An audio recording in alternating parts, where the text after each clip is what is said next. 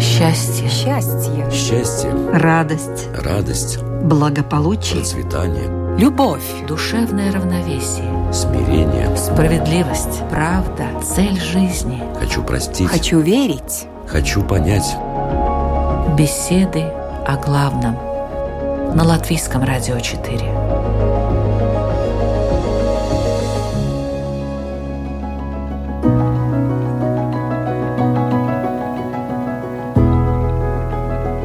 Здравствуйте, уважаемые радиослушатели. У микрофона ведущая программы «Беседы о главном» журналист и психолог Людмила Вавицка.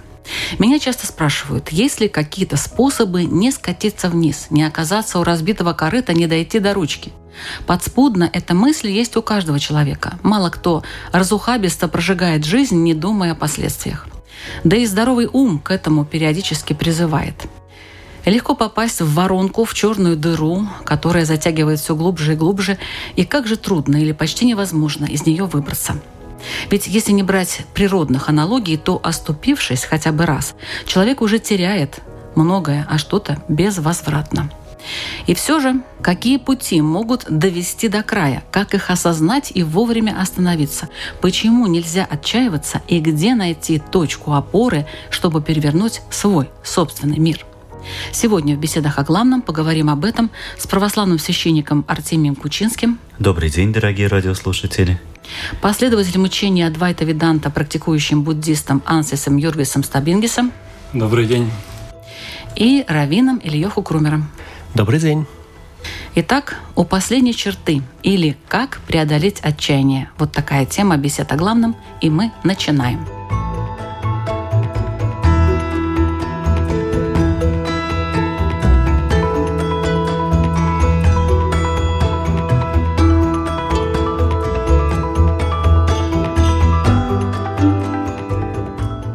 Давайте для начала определимся, что такое последняя черта. Вот это какая-то черта, где-то вот человек подходит, оба, черта. Или как это происходит, уважаемый Ансис? Перед передачей я много об этом размышлял, и я как-то не мог ее найти. Какая из черт последняя? То есть их может быть несколько? Нет, которую мы называем последней. Потому что, ну как это последняя? Последняя это, ну это я больше не могу. В смысле? Или я больше так не могу. Здесь есть различия. Я больше так не могу. Это значит вот какая-то черта моих предположений, моих мыслей, моих убеждений о себе, о мире, об устройстве, что я так больше жить не могу. И в этом смысле это очень здорово, потому что любое наше убеждение о мире, оно изначально ошибочно. Потому что мир ну, не может вместиться в наше убеждение о мире. Мир всегда, какой он есть, такой он есть. И насколько мы будем держаться разных убеждений о мире, как мир устроен, как жизнь устроена, как мы устроены, как отношения устроены, это раньше или позже мы будем сталкиваться с несоответствием. То есть последняя черта – это несоответствие. Несоответствие моим представлениям о мире и миром. Как в иудаизме, уважаемый Ильюху? Как я изначально, по крайней мере, понимал вот этот термин «последняя черта», это то состояние, когда человек говорит, ну, все, моя жизнь кончилась. То есть, на самом деле, ничего не изменилось, просто человек, продолжая какую-то линию поведения, которая его все больше и больше не удовлетворяет, и в какой-то момент, соответственно, он говорит, все, я так больше не могу. Но, по-моему, гораздо более характерная ситуация – это когда происходит что-то такое, что в представлении человека несовместимо с жизнью Происходит в его жизни? происходит в его жизни, то есть это некое как бы не то, чтобы что-то идет у него изнутри, а происходит некое событие, как-то вот э, объекты, они становятся в такую конфигурацию, что с его точки зрения это с жизнью больше несовместимо. То есть такой критический момент, да? Да. Это не момент преобразования, а момент буквально уничтожения. Это не момент уничтожения, поскольку, Осознание, как что э, всё. говорил Чеслав Милош, что сердце, оно продолжает биться, даже когда кажется, что Жизнь больше не кончена. должно. То есть такая упрямая мышца. Человек, это на самом деле может быть сюрприз для него, что вот в Вдруг. моем понимании я должен умереть, а вдруг вот почему-то я все еще жив, да, и с этим тоже что-то надо делать. Но это уже когда он преодолел эту черту. не обязательно преодолел. То есть вот с ним что-то произошло, что-то, что в его представление не укладывается, что дальше с этим может жить. Например, умер кто-то из его близких людей, без которых он себе не представляет, как жить дальше. Или человек работу потерял, разорился. Первая фраза «жизнь кончена». Да, то есть все. Емкий такой термин «все». Но дальше он живет. Потом оказывается, что он просыпается на следующий день. А? Что удивительно все-таки. То есть это может быть большим сюрпризом, да, действительно. Mm. Но это не значит, что от этого сразу становится легче. В православии, в христианстве последняя черта – это что такое? В христианстве и в православии, в частности, последняя черта – это смерть. До этого момента у человека есть как возможность, и это так и происходит. Мы живем либо возвышаемся, говоря духовным языком, либо ну, скатываемся вниз, говоря языком мирским. До смерти у человека есть все возможности изменить вектор движения, исходя из той системы ценностей, которую человек выбирает сам лично. Смотрите, три разных точки зрения. Не совсем разных. Потому что, как я слышал у коллеги, он говорит, вот представление, что так жить, э, это Вы имеете в виду коллега, коллега это Равин, да? Да, именно так, что это представление, что я так жить больше не могу так жить дальше невозможно. Это представление. Но в каком и... учении можно работать с этим понятием «последняя черта»? Я так понимаю, что очень сложно работать в православии. Или можно только напугать этой последней чертой, что учти, вот и все. Напротив, утешить. Утешить? Человека есть, пока он жив, все возможности поменять все в своей жизни. Даже если это последние минуты жизни земной. Ага. По крайней мере, вот в Адвайте Веданте там можно работать с этим. И вот уважаемый Или Йоха тут э, какую-то надежду дает нашим слушателям, если что. В иудаизме, в принципе, это как раз такой очень интересный момент, когда это происходит. Один из тех моментов, про которые обычно говорят, что лучше мне до этого не дожить, не дай бог. Но когда это происходит, это такой очень интересный момент. Во многих аспектах он так интересно описывается в э, еврейском законе. То есть даже есть закон?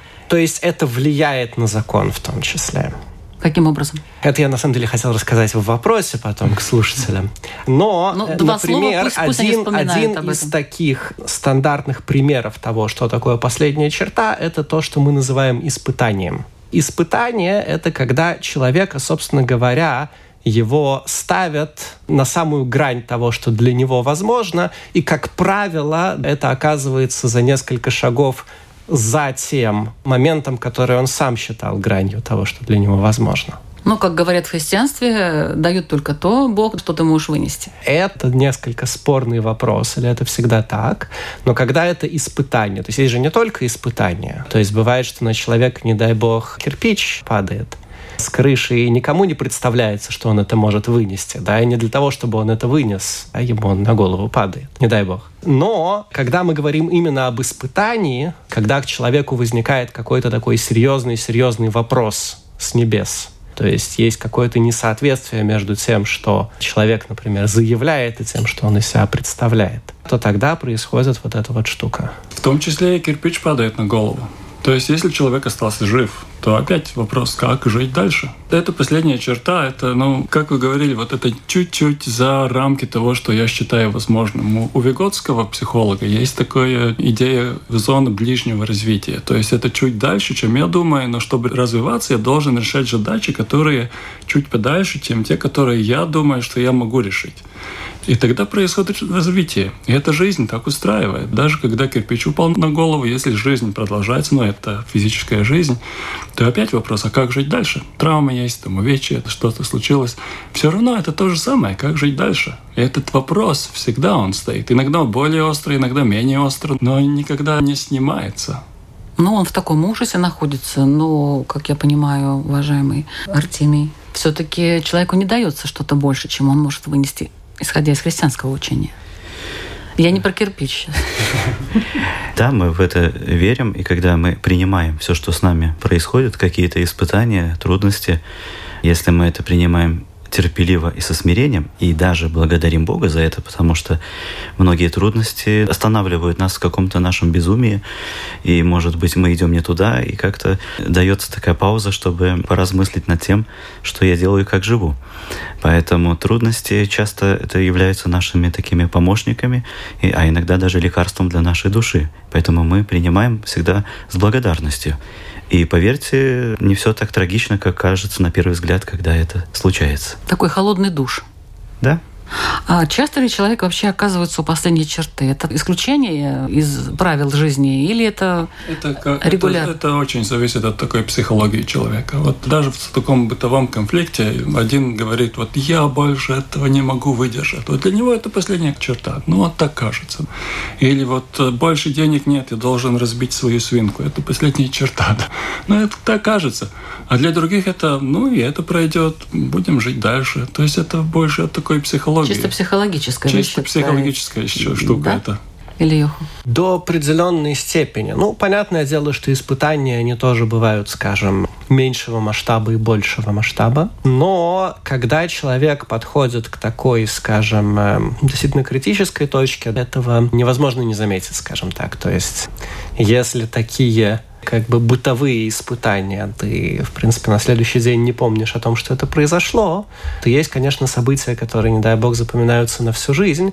И человек, как правило, осознает, что вот здесь, собственно говоря, на этом шарнире моя жизнь и мое представление о себе, оно сделало некий такой принципиальный поворот.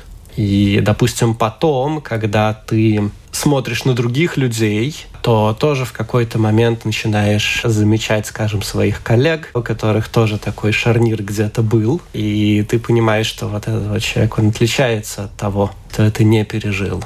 Но сильно отличается, уважаемый Артемий? Как вообще отличаются люди, которые не дошли до этой черты, но, может быть, были на грани, но, может быть, они были, не знаю, там больны, у них была остановка сердца, что произошло, или в их жизни да, что-то случилось, такая трагедия какая-то? Здесь возникает следующий вопрос. Как я понимаю, вы говорите про такой момент, как отчаяние или уныние с чего и начинается падение человека, причем очень быстрое, очень э, болезненное и имеет свои очень печальные последствия. И здесь все в руках самого человека, как он на это реагирует. Вот возьмем, например, Евангелие. Два апостола предали Христа, но они по-разному отнеслись к своему поступку. Например, апостол Петр трижды отрекся от Христа, как мы знаем. Когда его спрашивали, ты его ученик, он говорит, нет, я не знаю этого человека. Но он потом покаялся и стал величайшим учеником Христа, мы называем его первоверховным апостолом. Второй апостол Иуда, который тоже предал Христа, но он посчитал, что он не сможет жить после этого поступка дальше и накладывает на себя руки, то есть не приносит никакого покаяния. То есть это их был личный выбор, как жить дальше. Опустить руки или все-таки начать что-то делать. Ну, от чего это могло зависеть? От состояния внутренней греховности, вот насколько человек э, внутренне склонен к греху, и тогда уже его это и ведет к какой-то там кому самоубийству, например. Или от чего? Конечно, это очень личный вопрос, наверное. Каждый по-разному реагирует на одну и ту же ситуацию. Это, наверное, силы души, ну, так трижды, трижды отречься, и потом так... Э, он переживал очень... очень а как очень... он трижды отрекся и переживал? Вот это я вот как-то вообще понять не могу. Ну, нашел в себе силы признать свою ошибку, как и Адам, когда согрешил, он не сразу ведь признал свою ошибку, он оправдывался, и причем обвинил свою жену, и Бога обвинил.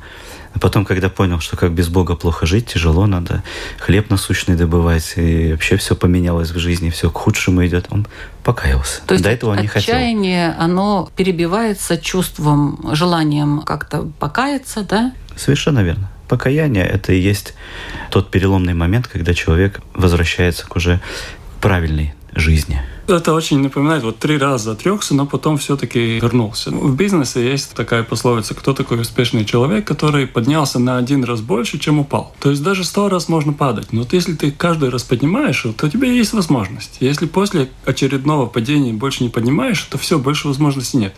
И здесь нет разницы, это в духовном мире или в мирском, или в бизнесе, это то же самое. Мы не знаем, мы не видим, мы не понимаем, и мы совершаем ошибки. Но после ошибки наступает какое-то более высокое видение, я, о, я ошибся. Я тогда могу исправиться. Но если бы, осознал. Если осознал. Если не осознал, то нет возможности. Но опять потом, через какое-то время, может быть, ну вот как перед самой смертью я могу осознать, что, а, вот там я ошибался. И тогда всегда существует эта возможность. Это не зависит от сколько раз. То есть это может два раза упасть, но вопрос, я поднялся ли на один раз больше, чем упал. Ну, да. последняя черта, это не только, наверное, так вот поднялся запросто, правда? Ну, если поднялся запросто, наверное, она не была такой уж последней. Я о чем и говорю. Но по поводу путей, наверное, бывает по-разному.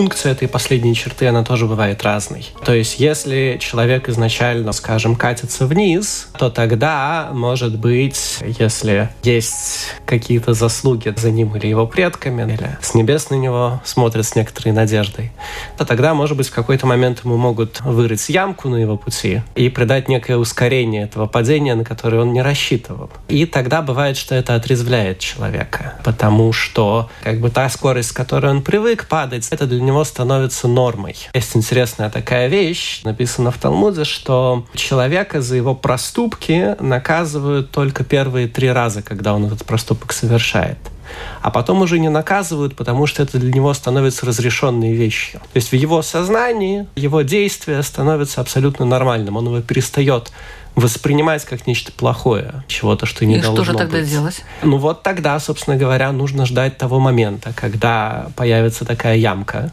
то есть что-то для него станет сюрпризом. И в этот момент, может быть, пока он будет разбираться с этой ямкой, заодно, соответственно, он вытащит и те вещи, к которым он уже привык.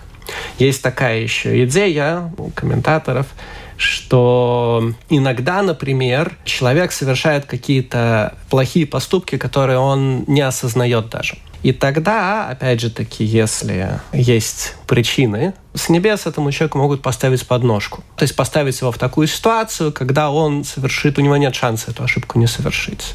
То есть за саму вот ту ошибку, об которой он споткнулся, к нему претензий нет, поскольку это ну, не его рук дело.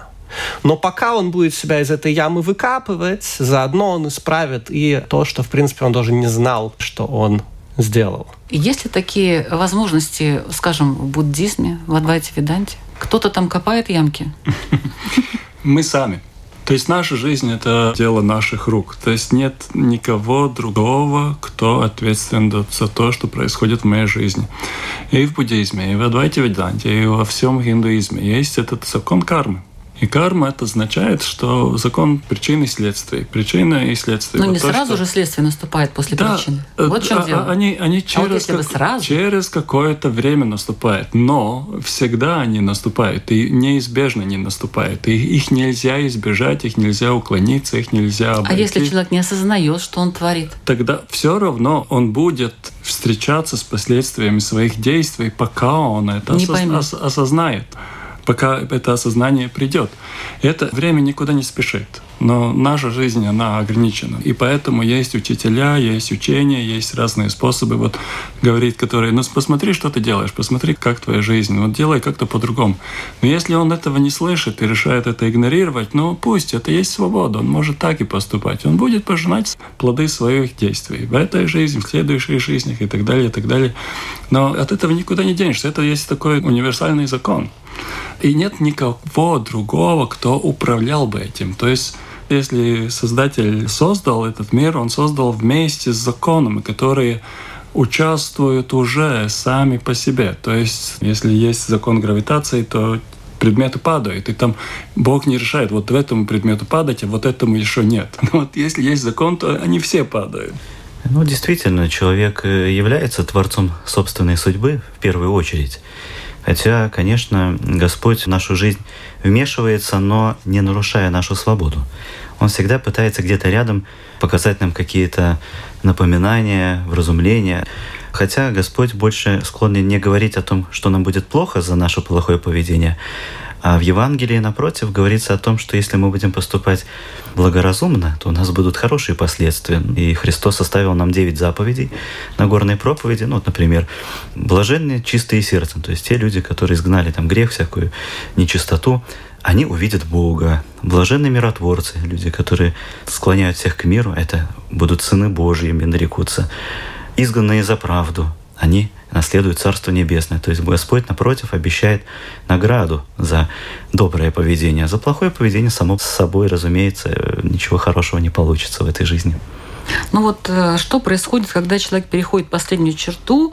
Наверное, уже начал об этом говорить Равин Ильяху Крумер. Сценарии могут быть очень разные. Во-первых, Комедия, драма, триллер. э, все что угодно. Ну, комедия, наверное, нет, но фарс запросто. Это может подтолкнуть человека к тому, чтобы переосмыслить свою жизнь. И опять же таки, что очень-очень важно, что те факторы, те вещи, которые казались человеку просто фоном, то есть чем-то таким неизменным и статичным, в этот момент он осознает, что это не так, что на самом деле все движется, все может быть по-другому. И это тот момент, когда, во-первых, он в себе может что-то изменить, особенно если эта его ситуация хорошо напугала, то это такой хороший момент для того, чтобы справиться с какими-то своими дурными качествами или привычками, к которым человек до того, в принципе, даже не знал, с какой стороны подойти. Это один возможный сценарий, то есть такое полное переосмысление своей жизни. Другой возможный сценарий – это противоположный, когда эта ситуация вызывает у человека обиду. Глубокую такую настоящую обиду, которую он, э, понятное дело, как бы если он человек верующий, в первую очередь испытывает по отношению к э, Богу, но поскольку на Бога особо не обидишься, как правило, он это начинает вымещать на всяких людях, которые его вокруг окружают. И это, в принципе, может продолжаться тоже, не дай бог, всю жизнь. То есть всю жизнь человек со всеми окружающими будет рассчитываться за то, что с ним так несправедливо поступили, и так вот его обидели. Ну а да. а как вот карма-то в этом плане? Абсолютно так и это работает. Я очень-очень согласен с вами, то, что вы только что сказали, и что здесь в любой ситуации у последней черты. Я помню, как мы учились, когда я в кризисном центре работал, что это определение кризиса, что в китайском это определяется одним иероглифом, который состоит из двух частей, и это есть одна часть – это опасность, и другая – возможность. Кризис – это соединение опасности и возможность. Опасность – это опуститься или упасть в депрессию, самоубийство, такое очень деструктивное поведение. А обида быстрое. на всех? Это то же самое. А другое – это возможность к развитию, к трансформации. Ну, от чего это зависит? Это, это, как вот люди это, это зависит. Вот я, я могу сказать, с одной стороны, опять, если о карме, то это зависит от прошлой кармы. А все-таки, если как в нашу жизнь вернуться. У каждого человека в этой ситуации есть эта вилка, вилка возможностей. Или держаться своих убеждений, что Бог должен обо мне позаботиться, а Он не позаботился. И тогда он наступает обида и все остальное. А с другой стороны, что мое представление о том, как я жил, вот они не действительные, они не выдерживают ну, вот критики. кто выбирает? Вот мне хочется вот. какой-то конструктив людям намекнуть. Знаете, вот если вы будете такие-такие, вы выберете возможности. Это не так просто. То есть возможность дается каждому каждый раз выбрать и повернуться От к чего свету. зависит, что человек выбирает то или другое? Там очень-очень много разных факторов. Нет одного простого ответа. Вот Но, может быть, у нашего того... православного священника есть простой ответ на этот вопрос. Здесь уместно привести притчу из Евангелия притчу о блудном сыне. Если вы помните, один из двух сыновей решил попросить отца отдать ему положенную часть наследства, имущества, но отец не сопротивляется. Твоя воля, пожалуйста. И этот сын уходит в далекую страну, где живет разгульно, блудно, ест, пьет, гуляет, отдыхает, веселится. Ну и, конечно, теряет, прогуливает все свое имущество и понимает, что надо начинать работать и устраивается пасти свиней. И в этот момент в этой стране, где он живет, наступает большой голод, какие-то катаклизмы происходят. И... Ямку вырыли, то есть его родственники там, которые... Да. И он смотрит на этих свиней и желает хотя бы питаться тем, что едят эти свиньи. Потому что он даже не получает той пищи, которую раньше элементарно получал. И в какой-то момент, живя так, вот ответ вам, он приходит в себя – он начинает вспоминать, как хорошо было у отца. Вот я бы хотел бы хотя бы к нему устроиться на работу, не как сыном вернуться, а хотя бы последним слугой быть, но там было так хорошо. То есть он вспомнил и воспользовался возможностью все-таки вернуться. Он вернулся, мы знаем, как эта притча заканчивается. Отец его не только прощает, а одевает его в красивую одежду, устраивает пир. Так что даже старший брат обиделся, как это так, он все промотал, а ты ему тут такой пир устроил. Но отец говорит, он был мертв, а теперь ожил, а ты всегда был со мной. Так и у последней черты, да, мы часто и впадаем в уныние, и бывает в отчаяние. Я думаю, что нет человека, который бы не испытывал эти чувства. Иногда бывает очень тяжело. Но надо остановиться, наверное, выспаться, отдохнуть и прийти в себя, и принять какое-то решение. ну вот хотя бы, как этот сын, попытаться вернуться к отцу как слуга.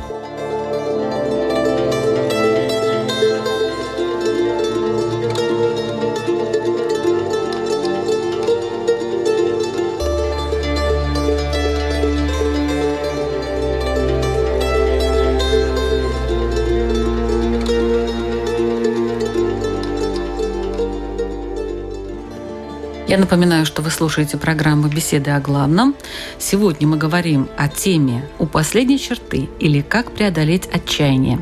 В разговоре принимают участие Равин Ильёху Крумер, последователь учения Адвайта Веданта, практикующий буддист Ансис Юргис Табингис и православный священник Артемий Кучинский.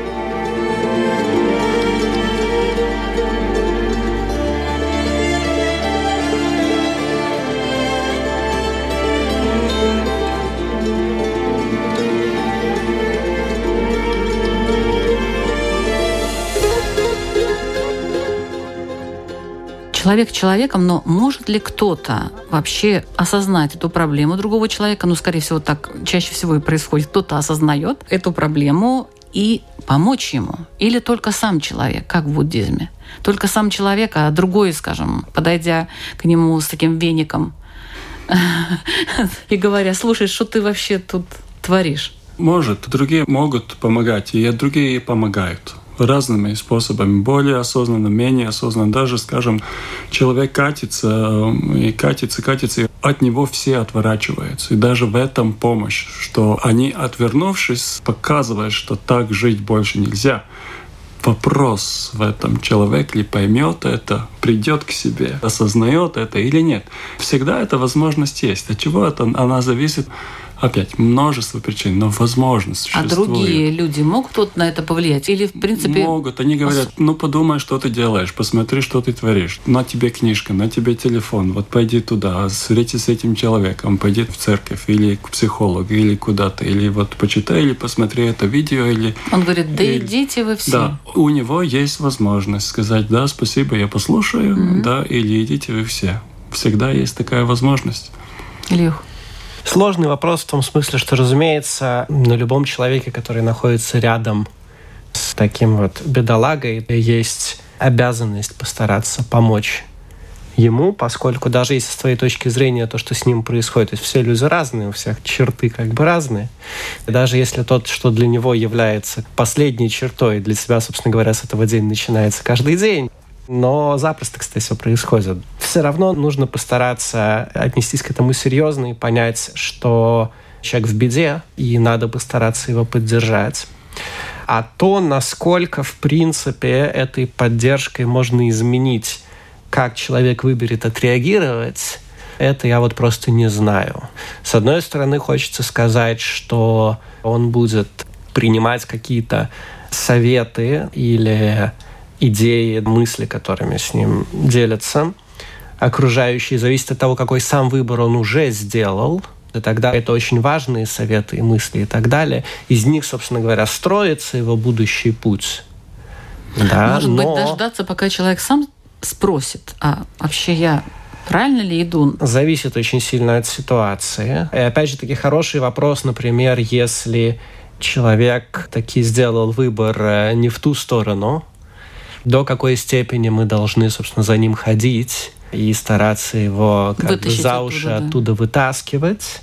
Очень все это не просто, но кажется, что ответ до той степени, пока у тебя есть душевные силы, ты обязан идти и это делать вопреки его не желанию. Ну, в христианстве в этом плане тут есть общины, если ты, конечно, состоишь в ней. Не обязательно. Люди могут помочь, но не всегда, опять-таки. И, конечно, со своей стороны, если мы видим, что есть такие люди, которые нуждаются в этой помощи, и мы готовы и даже можем помочь, то мы должны помогать, пробовать хотя бы, дать шанс человеку. Мне вот на ум приходят на память два случая, когда два человека оказались на улице, ночуют на лавочке в парке, ну и, конечно, ежедневно употребляют алкоголь и прочее. Одному предложили вот снять квартиру, поменять одежду, устроиться на работу. Но этот человек в течение года и лечился, и занимался собой, вот даже женился недавно, пришел в себя. А другому даже дом купили, хозяйство, обеспечивали полностью, подарки дарили. Он месяц пожил только так, более-менее, снова стал возвращаться к прежней жизни. То есть это не нам судить, но пытаться надо. И иногда Карма, получается. наверное, да? Не так просто говорить карма, карма. Там нужно понять, как карма действует. Почему я улыбаюсь? Вот это мне напомнил этот анекдот из фильма Тарковского, что там идет один мужик и смотрит, другой сидит в луже и говорит, ну давай руку и помогу тебе выбраться. Тот смотрит с изумлением, ты что, я здесь живу. Мы можем предлагать помощь, мы можем все делать. Как некоторые говорят, есть такая обязанность. Ну насколько? Насколько? А я здесь живу. Ты что такое вообще? Но мы должны вот в психологии вот есть догнать и причинить добро. Ну вот. Ну, а то почему некоторые люди сознательно, вот прям сознательно идут к этой пропасти? Они не идут сознательно. Нет? Это не сознательно. Это, как Иисус говорил в последние его слова, прости их, потому что они не ведают, что творят. Но это, было не- его мнение, что они не ведают, что творят. а Нет, есть это- люди, это- которые прям везде вот стараются попасть в эту пропасть. Нет, это не только его мнение. В Адвайте Веданте это главное, откуда берутся все проблемы. Это просто авидия, это не знание. Но это то же самое, не ведает, что творят. Поскольку мы не ведаем, как этот мир устроен, кто мы такие, что мы здесь делаем, как это все, у нас нет знания. И поскольку у нас нет этого знания, только мы наломаем разных дров. И кажется, вот там будет что-то такое, но это просто не знание. Я в последнее время думал, на самом деле, над этой вещью и пришел к такому выводу, что мы должны с большим уважением относиться к э, мнению человека и выбору человека. Это правда, что в той или иной степени люди, которые делают зло, они это делают по непониманию. Но точно так же на самом деле этого понимания нет и у праведников. То есть разница между злодеем и праведником, она далеко не всегда заключается в том, что один умнее другого. И, соответственно, нужно с большим уважением относиться к э, выбору человека и не говорить, что он вот дурачок такой. Куда ты прешь, да? Вот. Зачем ты туда идешь? Нет, если он это делает, если у нас нет действительно оснований предполагать, что он дурачок, такие случаи тоже бывают. Но если у нас нет оснований сказать, что он дурачок, он это делает по незнанию, поэтому надо его погладить по головке, нет, надо сказать, что вот если он считает, что вот так это правильно, и вот так оно работает, и вот к этому он стремится, то мы должны сказать, что он это делает абсолютно осознанно. Потому что до той степени, в которой, в принципе, к человеку можно отнести понятие того, что он что-то делает осознанно. То есть такой же ответственностью, которой обладает праведник, мы же не хотим сказать, что он праведник, который подвиги добра совершает, что он вот тоже дурачок, а если бы он знал, как оно все на самом деле, так, может быть, он, э, значит, лег бы на диван и сахарную вату кушал. Да, если бы он знал, что добро наказуемо, Ну, например, что-то в таком роде. То есть мы как-то предполагаем, что вот знание праведника, оно правильное, а знание злодея нет. Но на самом деле каждый из них имеет право на свое знание. И с точки зрения его соприкосновения с э, миром вокруг него, одно не имеет преимущества перед другим. разбили в пух и прах вашу теорию, Не, можно уважаемый по-разному Ансис. смотреть на вещи. Нет, совсем нет, совсем нет. Я не вижу противоречий. Ну как, они не ведают, что творят, так они ведают, что творят. Нет. В каком уровне? Потому что всегда там есть, скажем, какое деструктивное пить, или наркотик употреблять, или там жить на скамейке, употреблять алкоголь. У него есть где-то такая надежда, что таким образом он получит какую-то... Вот это есть, это осознанная часть, да. А неосознанная в том, что ну, это невозможно. Но осознанно он... Потому что каждый раз, когда он выпивает, он чувствует чуточку лучше. Но иначе этого не может быть. И он помнит, как было хорошо, когда он выпил в прошлый раз и так далее. И вот эта надежда есть. Есть надежда на чудо. И Он на это надеется. И это есть... это- Иллюзорная надежда. Ну вот, а иллюзорное это что? Это не знание. Это не осознанность. Но это в том случае, если он, условно говоря, дурачок. Но Ну, не почему? каждый человек дурачок. Но я не знаю, можно так ли говорить, что человек не дурачок, но он осознанно наносит себе вред. Вот есть такие Может, примеры. есть такие люди, Во-первых, конечно. Например. злодей это не только тот, который себе вред наносит. Другим может, и может другим вред наносить. Мы вот тут э, в последней черте о отчаянии, и я в этом смысле больше о, о себе. Хорошо. Как можно понять, что ты скоро окажешься у последней черты? если будешь предаваться унынию. Это есть начало этого пути. То есть принимать наркотики, но весело. Не предаваться унынию. Нет, это суррогат, и, как правило, такие лекарства еще усугубляют ситуацию. Нет, не унывать – это значит разумно искать пути решения. Христиане стараются в этот момент молиться. И не, недаром большая часть наших прихожан, которые ходят в церковь, это те люди, которые пришли осознанно к вере, когда они ощутили себя какой-то западне жизненной, когда не было выхода в их понимании. Они попытались обратиться к Богу и были услышаны. И это реально. Но бывает так, что человек уже верит, он уже имеет опыт духовной жизни, все равно попадает в такие ситуации, когда руки опускаются.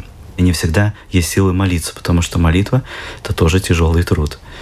Тогда, конечно, возвращаясь к предыдущему вопросу, помогают хорошие люди, которые помогут не оказаться одному сложившейся ситуации один на один, получить не только добрый совет, а когда человек разделит твою печаль или горе, как-то поможет тебе, будет о тебе заботиться. Э, Еще христиане используют такое очень важное врачество в этот момент – это причастие христовых тайн, исповедь, беседа с духовником, чтение книг, либо найти какое-то увлечение доброе, которое будет приносить для души какое-то отвлечение и радость. Поэтому уныние — это первый шаг, когда есть опасность впасть в эту последнюю, так скажем, стадию падения.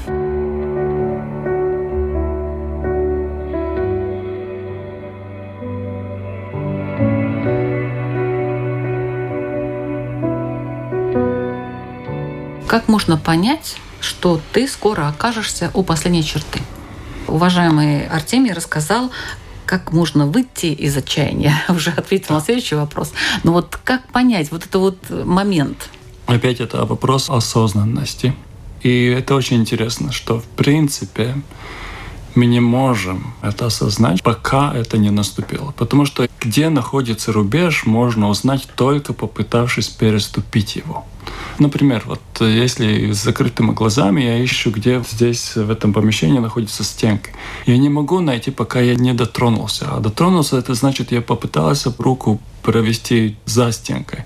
И тогда вот встречаюсь с определением, ага, вот здесь стенка, вот здесь последняя черта.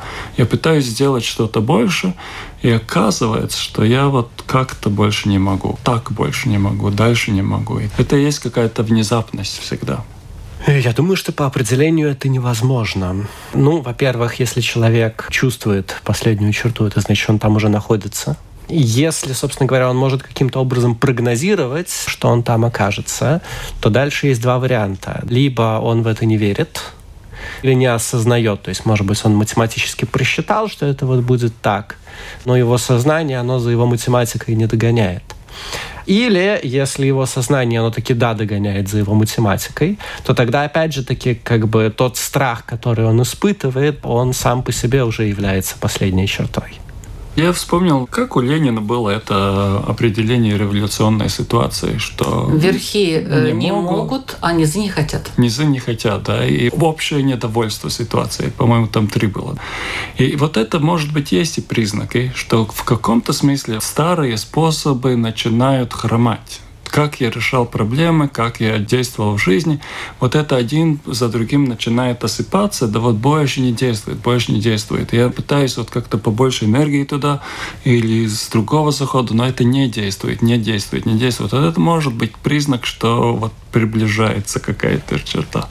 Но опять Здесь осознанность нужна. Ну, где найти эту точку опоры, чтобы перевернуть свой собственный мир? Вот такой вот вопрос в Боге, я понимаю, да, в христианстве это только Бог. В идеале, конечно, если человек способен на это и желает, Бог никогда не отвернется. Христос сказал, приходящего ко мне не выгоню вон. Поэтому это в идеале. Но хорошо, когда это начинается с добрых людей. Потому что самому человеку вообще справиться с ситуацией уныния, отчаяния бывает трудно. Это хорошо, если это опытный психолог, если это добрый друг или жена, муж, дети. Когда есть действительно те, кто поддержит, то это прекрасно. Но в идеале, конечно, Бог. Подвайте Веданте. Бог, конечно. Тот единственный, который только есть То есть, то Так есть- он же сделал мир и все. Нет, это я просто такой пример привел. Это не само это учение. Вот есть реальность, но Бог это реальность. Бог это то, что есть. Все остальное иллюзорно. И вот э, То есть тоже к Богу. тоже к так, Богу, если да. кратко да, да. объяснять, Или да. к себе, что в конечном итоге одно и то же. Или к себе. Где точку опоры в иудаизме человек Ну, вера в Бога в том смысле, что Всевышний всегда ставит человека, собственно, туда, где он должен находиться. И раз вот так оно произошло, значит, так оно должно быть, зачем-то это нужно. И это ответственность моей жизни делать то, что нужно. И с этой верой и э, как бы некоторым количеством скромности можно, наверное, сделать гораздо больше, чем э, как там было с пистолетом и добрым сердцем. Мгм. Так, хорошо. В конце программы вопросы наших участников для радиослушателей. Пожалуйста, начнем как раз вот э, с Равина Ильёху Крумера. В одном из разделов еврейского закона, который занимается вопросами молитвы, тем, какие люди должны молиться, кто не должен молиться. Вот, среди прочего, Талмуд говорит, что жених, молодой человек, который только-только вот сейчас женился в первый вечер своей супружеской жизни, он свободен от молитвы. Спрашивает э, Талмуда, почему? Говорит, а он в этот момент в он очень волнуется как чего там будет. И мы знаем, что он сосредоточиться все равно не сможет, поэтому мы говорим, что он свободен. Очень так жизненно. И тогда Талмуд спрашивает, ну ладно, а вот у нас, например, человек стоит на пристани и наблюдает, как его корабль со всем его добром тонет в море. Мы его тоже тогда освободим. Он, Он тоже, тоже в растерянности. да. растерян, да, и не, уверен может. в своих силах. Да, и не может. Говорит Талмуд, нет. В чем разница? Это разница в том, что жених волнуется о том, что является как бы его обязанностью перед Богом построить семью. Это большая заповедь. А вот тот, у которого корабль тонет, он по своей инициативе волнуется. Его, в принципе, никто не обязал волноваться. Хочет, может не волноваться. Поэтому мы его не освободим. Трудно себе представить больший пример человека, подходящего к последней черте, чем того, у которого, значит, все его достояние на его глазах тонет в море. Но вот интересно, что Талмуд не считает это необходимой причиной. И очевидно, что это с их точки зрения так было на практике. Если бы на практике было бы невозможно, чтобы этот человек не волновался, то очевидно, что нам бы пришлось с этим считаться на уровне закона. Соответственно, вопрос, что в человеке должно быть такого, что он стоит на пристани и спокойно смотрит, как его корабль тонет в море, до такой степени, что, глядя на этого человека, мы можем сказать про всех остальных, не, ребят, вы волнуетесь, потому что вам этого хочется. Глубоко, глубоко вы копнули, уважаемый Равин. Так, свой вопрос задают последователь учения Адвайта Веданта, практикующий буддист. Он уже настраивается на этот вопрос. Ансис Юргис Табингес, пожалуйста. Но вопрос, вот когда нам кажется, что мы где-то находимся у последней черты, это вопрос всегда, действительно ли эта черта последняя? Действительно нельзя быть еще хуже? И действительно ли это такая ситуация, что жизнь кончается? Или мне только кажется, что жизнь кончается? Тоже очень хороший вопрос. Спасибо большое. И свой вопрос дает православный священник Артемий Кучинский. Какое-то время назад в лондонском метро участились такие случаи самоубийств, когда люди бросались под поезд, стали выяснять, почему так. И оказывается, что над туннелем, куда уезжает поезд со станции, висела табличка «No exit», «Нет выхода». И многие жаловались, что на них это психологически очень влияет, и так все плохо, и выхода нет, все напоминает об этом, и табличку сменили, выход в другом месте. И это прекратилось. А вопрос такой, что когда мы на грани отчаяния, зададим себе вопрос, может, я иду не туда, может, нужно свернуть куда-то еще, потому что отчаяние и уныние происходят с точки зрения христианства от нашей гордыни, от нашей самости. Вот я хочу, и так должно быть. Может быть, мы не туда идем, поэтому приходим к этому. Это вот э, созвучно вопросу Равина, который сказал немножечко скромности, да, хотя бы немножечко скромности, и тогда, наверное, какие-то другие выходы появятся из этого всего. Спасибо нашим участникам, спасибо вам, уважаемые радиослушатели, что вы были все эти 45 минут вместе с нами, Латвийским радио 4. Программа «Беседа о главном», ведущая Людмила Вавинска. Всего вам самого-самого доброго. Счастье. Счастье. Счастье, Радость. радость, Благополучие. процветание, Любовь. Душевное равновесие, смирение. справедливость, правда, цель жизни. Хочу простить. Хочу верить. Хочу понять. Беседы о главном на Латвийском радио 4.